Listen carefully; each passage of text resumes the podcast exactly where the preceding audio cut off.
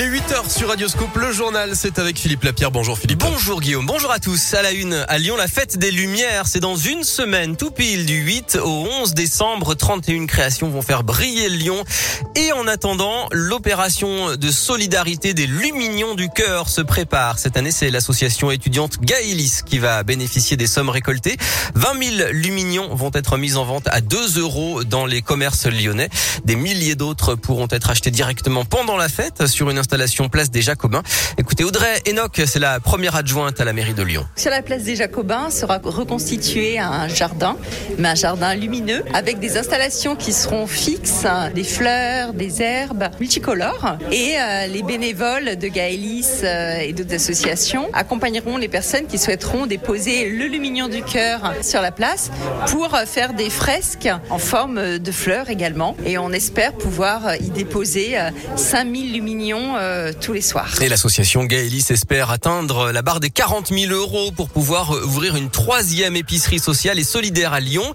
Vous pouvez d'ailleurs aussi acheter un lumignon virtuel, un don de 2 euros en ligne et en échange un petit mot de remerciement. Vous retrouvez plus d'infos sur radioscoop.com. Et donc, bonne nouvelle, hein, malgré la reprise de l'épidémie de Covid, la fête des Lumières est bien maintenue. La préfecture l'a confirmé hier matin avec néanmoins les gestes barrières, le port du masque et dans certains lieux, le pass sanitaire. L'épidémie de Covid qui regagne du terrain avec plus de 10 000 personnes désormais hospitalisées et 47 000 nouveaux cas enregistrés en 24 heures.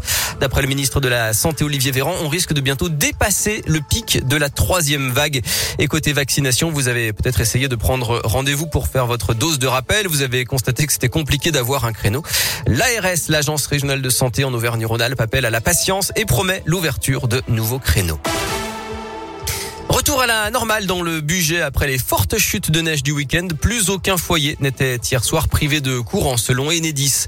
La galère sur les rails de la région pendant deux semaines pour des travaux de maintenance et de réparation des rames. La SNCF remplace les TER par des cars sur plusieurs lignes, notamment Lyon-Grenoble et Lyon-Mâcon. La région Auvergne-Rhône-Alpes, client de la SNCF, dénonce une situation inacceptable. Un incendie hier soir à Villeurbanne, rue du 1er mars 43. Il a pu être rapidement éteint selon les pompiers, mais une personne a dû être transportée à l'hôpital après avoir inhalé des fumées. La plainte à Lyon de Woodkid contre Génération Zemmour, le groupe de soutien aux polémistes d'extrême droite qui a diffusé une vidéo hier utilisant la musique de l'artiste lyonnais sans en avoir les droits.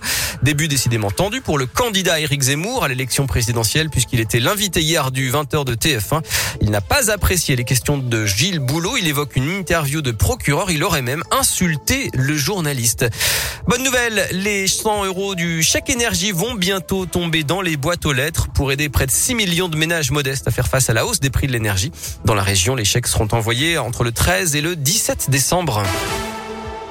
En foot, l'OL reçoit Reims ce soir à Dessine à 21h, le 7e contre le 14e, un match à huis clos, vous le savez, puisque le club lyonnais a été sanctionné après l'interruption du match contre Marseille. Notez que l'entraîneur de Reims, Oscar Garcia et son adjoint seront absents positifs au Covid.